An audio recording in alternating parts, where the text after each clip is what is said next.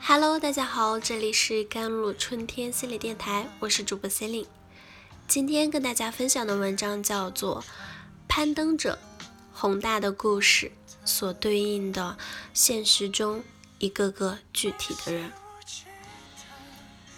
《攀登者》这个电影毫无意外的火爆了，吴京、章子怡、张译、胡歌神仙阵容。大制作，旗鼓相当的对手戏，雪崩、风暴、惊险刺激的场面，震撼是有的，当然也不乏槽点，感情戏啊、配音、剧情设置，影片如何，观众心里自有数。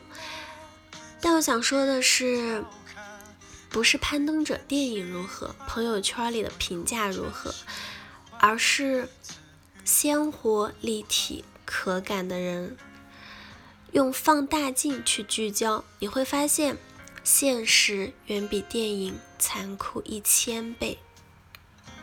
胡歌扮演的阳光原型夏伯渝，是中国第一位通过假肢登上珠峰的残疾人。一九七五年，二十六岁的夏伯渝在攀登珠峰时，因将睡袋让给队友，导致自己两条小腿。冻伤病变，无奈截肢，在距离珠峰两百多米的地方，他只能下车与珠峰擦肩而过。电影里，胡歌在得知自己将被截肢后，没有放弃，没有抱怨，他说自己还会回来。这也是夏伯渝当年的想法。下山后，夏伯渝装上了假肢。依旧每天为登山进行着大量的训练。一九九六年，因为长期训练，他的双腿残喘，被假肢磨破了，长期不能愈合的伤口发生癌变，医生给他下了病危通知书，这依旧没能吓退他，反而更加坚定了他的信心。经过了更多的训练，在被截肢的第三十九年，二零一四年，他再次向珠峰发起挑战，可惜因为珠峰雪崩，他无奈返回。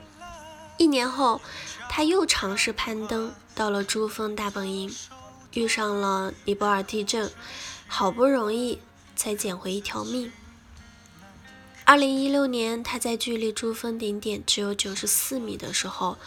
遭遇了强暴的风雪，只能下车。这时候的夏伯渝已经六十七岁，所有人都觉得他应该放弃了，除了他自己。二零一八年五月十四日十点四十分，六十九岁的夏伯又一次来到了珠峰的脚下，这是他第五次尝试，这次他成功了。别人问他是什么感受，他只回答：“是珠峰接纳了我，不是我征服了他。”电影中的藏族姑娘黑牡丹，原型是世界上第一个从北坡登上珠峰的女性，叫做潘多。一九五九年初，登山队前来挑战女子登山员的时候，潘多还是农场中的。一名种菜的工人，和屈英华一样，她毫不犹豫地报了名。身为女子，潘多一点儿也不柔弱，她和男队员一样，忍受了高强度的训练、极端恶劣的天气环境，登上了穆什塔格峰、贡格尔久别峰。从贡格尔久别峰返回后的潘多。被迫截去了冻伤的五个脚趾头。一六年后的一九七五年，潘多再次收到了攀登珠峰并担任登山队副队长的邀请。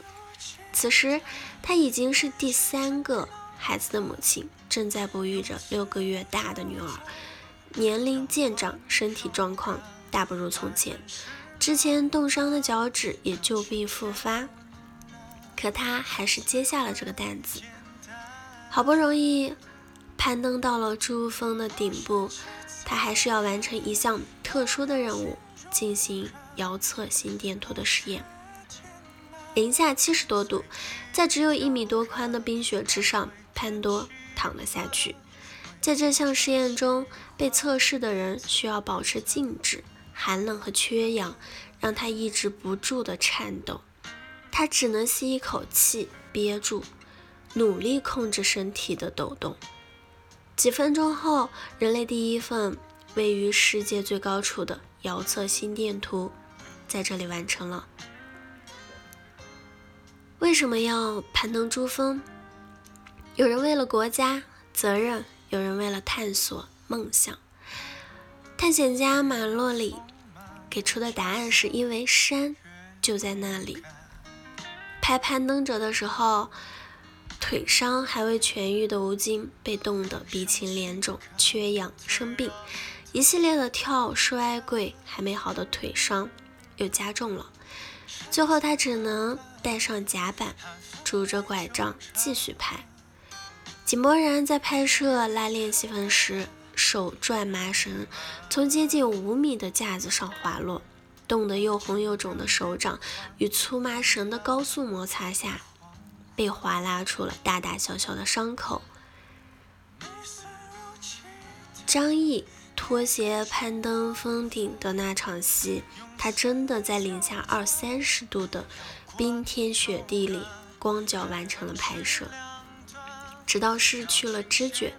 但他们知道，我们也知道，真实的故事比这残酷的多。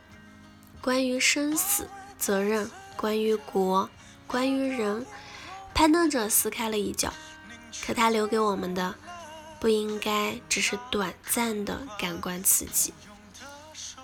历史的车轮滚滚，太多的东西是随着时间离去、消失，但有些人、有些故事不该被遗忘。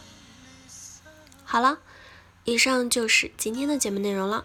咨询请加我的手机微信号：幺三八二二七幺八九九五，我是 C e l i n e 我们下期节目再见。